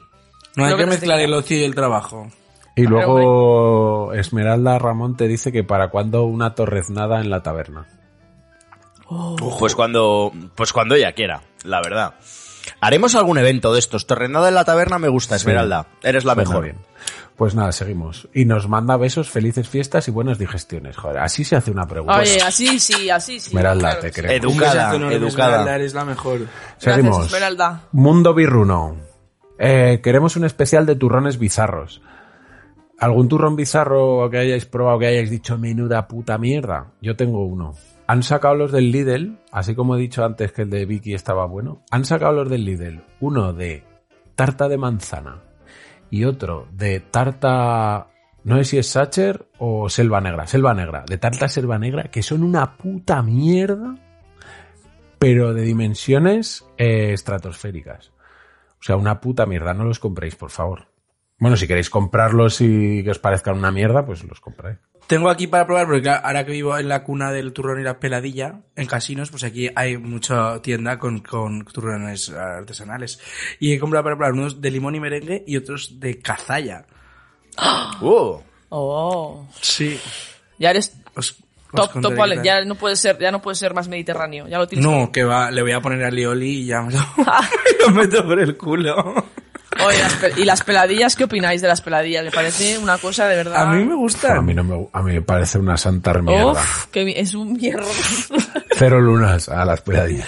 Cero duras a las peladillas, tío. De, de, de turrones de estos bizarros que hacen los de eh, Vicens, eh, yo por ejemplo debo decir que el de Gin Tonic me moló en su El día, lo probé hace unos años, ese me moló. Yo pensé en, ese, en el de, al de ver el de Cazalla, dije, tiene que ser por ahí. Pero luego uno de pan con aceite, por ejemplo, no me moló nada. A mí es que las innovaciones, tengo curiosidad por probarlos del David Muñoz estos, a ver qué tal son. Aparte de caros, me gustaría... Tiene uno de gofres que me llama mazo la atención. Aparte de caros, me gustaría probarlos por el sabor. El duro y el blando. Ya está. Ya, ya está, el duro y el blando. Seguimos. Es que no hay que tener Y el suchar. Y el sucha. Eloísa dice, ¿para cuándo nueva jornada de camisetas? Pues Eloísa, eh, como hacedor de camisetas, te digo que estoy preparando para enero. Espero... Lo que pasa es que quiero quitarme un poco de trabajo y a ver si me alío con alguien. Entonces estoy esperando a eso. Eh, seguimos. ¿Podéis explicar cómo Ramón es tan guapo? ¡Madre mía! Pero bueno. Pero bueno, pero bueno. bueno. Y no, no, Y no lo, anónimo. no lo firma, ¿eh? No lo firma. O sea, que no sabemos si es admirador o admiradora. Pues Ramón es tan guapo porque sus padres lo hicieron con muchísimo amor. Pues sí. Porque Claro, lo dibujaron así, ¿no? Ya está, es la genética. Vino la cigüeña de París y, y me lo trajeron. Ya está. Muchas gracias por, por, por, por, por llamarme guapo. Seguimos. Aitor pregunta, ¿qué tuitero creéis que cocina mejor? ¿Urco, Quintimán o Eric Bernassi? Menudo, menudo tridente. Chef Bernazzi, ¿eh? Yo voy con Urco. Sí, Urco cocina guay, pero hostia, Quintimán con sus salsas picantes y tal. Yo voy, Y yo luego voy, Eric con, Bernazzi con su tortilla con caviar, pues claro. Claro, es que... yo voy con Eric, ¿eh? Tú eres de Eric. Yo también, eh. Yo voy con Eric porque es el que más es el que más años tiene y, Y, la, y es y que Eric tiene es experiencia, muy- ¿eh? Y es muy gourmet todo. Sí, sí. Qui- Hostia, Sí. Quintimán, ojo también, eh. Este Es que yo claro. Y tiene un Maserati. yo. Bueno, estoy en pues. el Twitter, estoy en el Twitter de Quintimán y Sí, te cagas. me cago en mi puta madre. Sí, sí, hace Sí, sí, sí. cosas brutales. Sí, sí, sí. Todos los años Quintimán hace como que invita a la peña a su casa, pero en plan que puede ir quien sea, Y llevan pero vino. tienes que llevar vino, efectivamente. Y él cocina allí para todo el mundo. Quintiatlón creo que lo llaman, sí. Eso es, Quintiatlón. Sí, sí. Y tú puedes ir, pero, o sea, le avisas por Twitter. Sí, lo suele hacer ¿La en verano. O sea, que este año Sí, Quinti- sí, sí. Quintimán, este año vamos. Pues nada, iremos. Este año vamos, Quintimán. Yo voy, ¿eh? Vale, pues nada, siguiente. Eh, que ya estamos llegando a la recta final. ¿Para cuándo una... Mira, justo lo que decíamos antes. ¿Para cuándo una reunión de todos los tuiteros picaeteros con torreznos y vino? Joder, esto deberíamos hacerlo, ¿eh? Joder, hay que hacer un festival, ¿eh? Sí, habría que Debemos organizar algo algo ya, chicos. este verano. Pues nada, eh, pues este verano, este verano organizamos ver, algo. algo hay que hacer, tío. Ramón, tú tienes terrenos, seguro. Sí, yo me encargo. Vale, seguimos. Variat Mallorquí pregunta si conocéis el Variat Mallorquí. No. No. No, sa- yo sí, no sabéis lo que es. Es, es- es una No. movi- es una movida muy loca que toman en Mallorca, que es como un plato combinado de tapas. Ah, Entonces ponen en un mismo plato diferentes tapas, pero que a lo mejor te ponen unos calamares a la romana con unos callos y ensaladilla rusa encima. Es como el combo de entrantes del Foster, pero casi castizo, ¿no? Eh, y dice que cuando vais a venir a probar este manjar, pues cuando nos invitéis a Mallorca, vamos. con- Nos invites, claro. Cuando nos pagues el vuelo. Claro. Hombre, esto, esto, yo estoy segura, esto, esto La vamos a picaeta tener on gira, tour, estoy pues. segura. No ¿eh? me importaría empezar la gira en una de las islas. Pues no, estaría bien. Vale, seguimos. Eh, ¿Cuántos gramos de tamarindo marcan la delgada línea roja que separa el aporte de sabor frente a su- frente a su efecto laxante? No tenía ni putísima idea que el tamarindo era laxante. Yo tamarindo, al único plato que le he echado tamarindo en mi vida, que tengo un bote de tamarindo ahí en mi casa que debe estar criando malvas, eh, es al pad thai. Eh, Se lo puedes echar a todo, cualquier salteado que hagas, cualquier, le echas un, un tris de tamarindo, marinar las carnes, todo, eso está buenísimo, para todo. A partir de 150 gramos de tamarindo ya te cagas vivo. Igual a Urco le interesa, ¿eh? Esta, esta, eh, esta, este alimento. También eso, si os, si, si os van a comer el culo, pues igual tamarindo no. Pues no comáis tamarindo, claro. El Menda Lerenda. Dice, queremos salseo sobre Aduriz y Berasategui. ¿Por qué no se hablan? Pues puedes preguntárselo a ellos también, ¿no? Sí, yo creo. Claro. Pero vamos, yo tengo entendido Mándale. que sí que se hablan. Yo no, lo sa- Mándales DM. yo no lo sabía, ¿eh? Yo no estoy enterada para Yo nada. de tampoco. Sí, sabíais que eran socios, ¿no? Ah, sí, sí, sí, es verdad, es verdad que tu- tuvieron un Cristo, es verdad, es verdad. Eran socios David y Jorge, Robin Food, eh, eh, Berasategui y Aduriz. y se divorciaron, digamos, a Duriz se divorció empresarialmente. Pero yo creo que hace poco hicieron un, hace poco relativamente hicieron un vídeo juntos que iba, iba Duriz a verle al restaurante y tal. O sea que yo creo que eh, la relación es cordial. No es que no se hablen, sino eran cosas de negocio simplemente.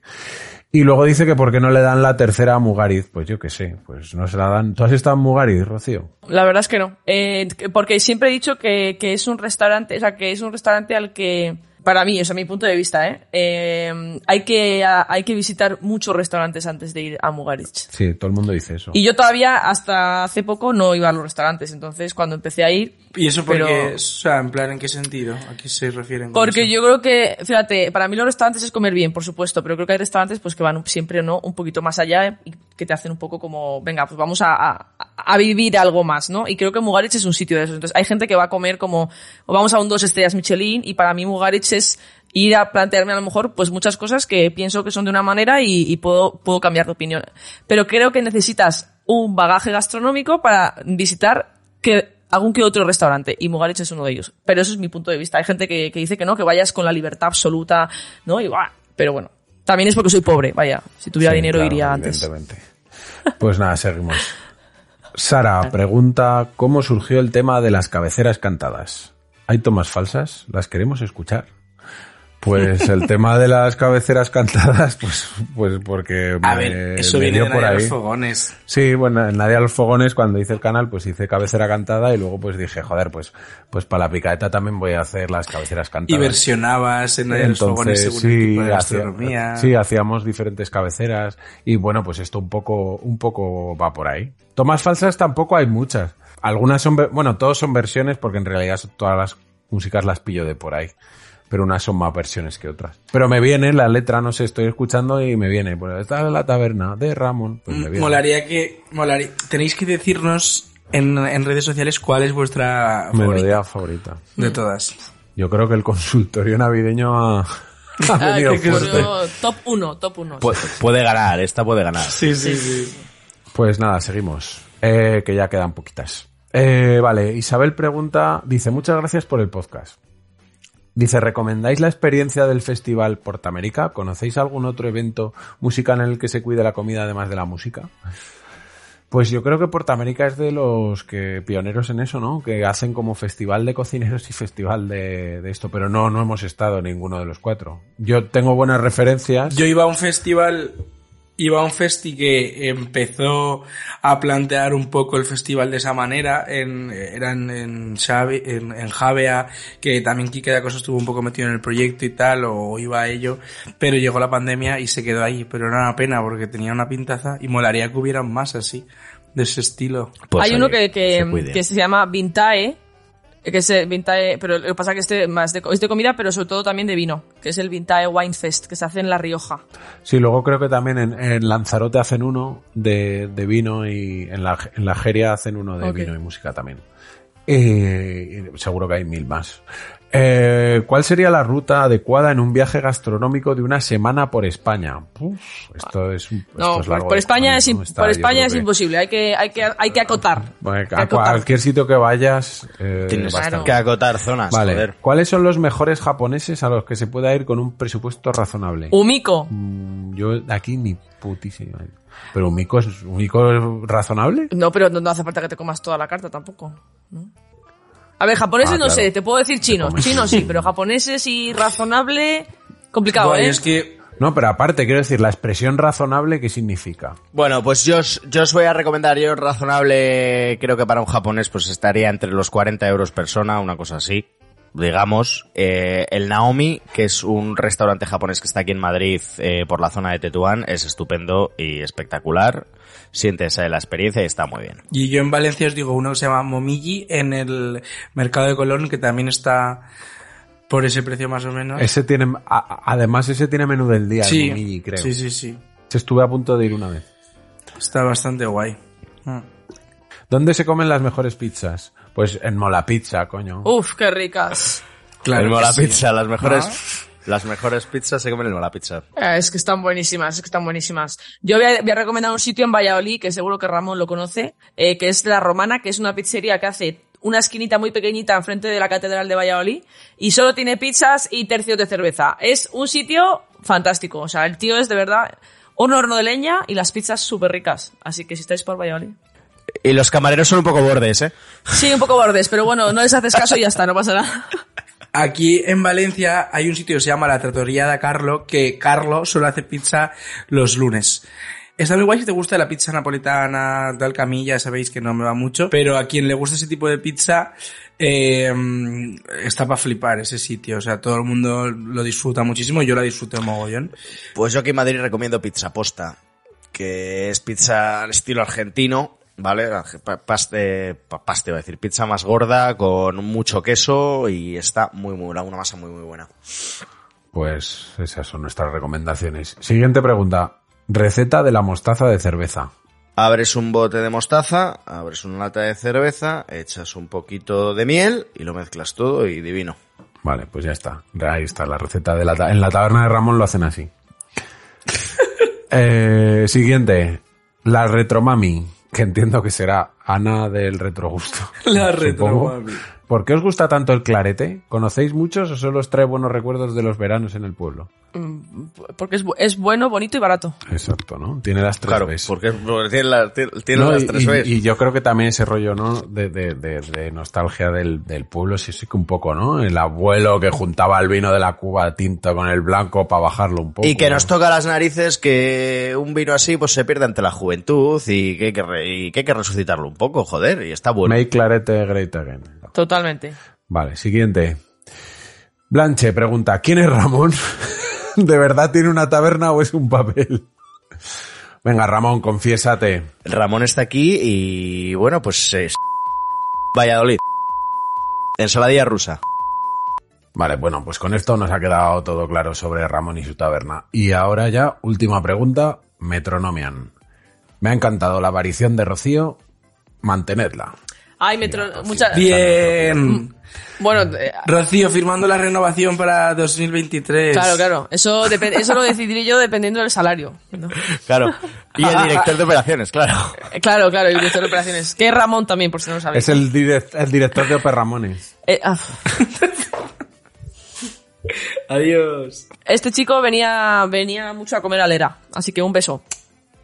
Ah, le conoces. Un beso. Sí, Ah, sí, sí, vale, sí, sí. vale. Eh, me gusta mucho también cuando traéis a gente poco conocida en las entrevistas y cuando estas transcurren con salseos variados. Que le follen al nueve lunas. Muy bien. Eh, podría haber un apartado hablando sobre influencers gastronómicos de pacotilla. Pues sí, podría haber, pero tampoco Sí, podría, hasta- tampoco Al- una de las ideas iniciales fue tener, fue tener una sección cagándonos en Carlos Ríos. Sí, es verdad. Cagar los ríos. Cagar los ríos. Eh, La retomaremos algún sí. día. Y nada, esto ha sido nuestro maravilloso consultorio navideño. Pues nada, espero que lo hayáis disfrutado. Oye, pues qué gustito aquí los cuatro, ¿no, chicos? Pues sí, la verdad. Feliz año, feliz vida, feliz todo. Comed mucho, bebed más. Feliz año, feliz navidades, todo. Tened cuidado con la gota si coméis muchas gambas. Que os traigan regalos. Disfrutad, habéis sido buenos, os queremos. Y Ramón, cántate algo o no? Feliz Navidad con mucha gastronomía y diversión de libertad, porque lo que nos gusta es la Navidad y comer mucho pan. ¡Vámonos! Turu, tu, turu. Venga, Ala. hasta el año que viene. Hasta el año que viene. Hasta el año que viene. Nos vemos el año que viene. Os queremos. Por fin ya son crismas y llega la picaeta. Cógete el turrón y vente pa' la picaeta. Con dos foodies y medio que ya están, ya están por aquí. Y con nadie a los fogones la picaeta se va a venir. Ya está aquí. Christmas y ¡Música y luz! Dale más potencia a tu primavera con The Home Depot. Obtén una potencia similar a la de la gasolina para podar, recortar y soplar con el sistema OnePlus de 18 voltios de Ryobi desde solo 89 dólares. Potencia para podar un tercio de un acre con una carga. Potencia para recortar el césped que dura hasta dos horas. Y fuerza de soplado de 110 millas por hora. Todo con una batería intercambiable. Llévate el sistema inalámbrico OnePlus de 18 voltios de Ryobi. Solo en The Home Depot. Haces más. Logras más.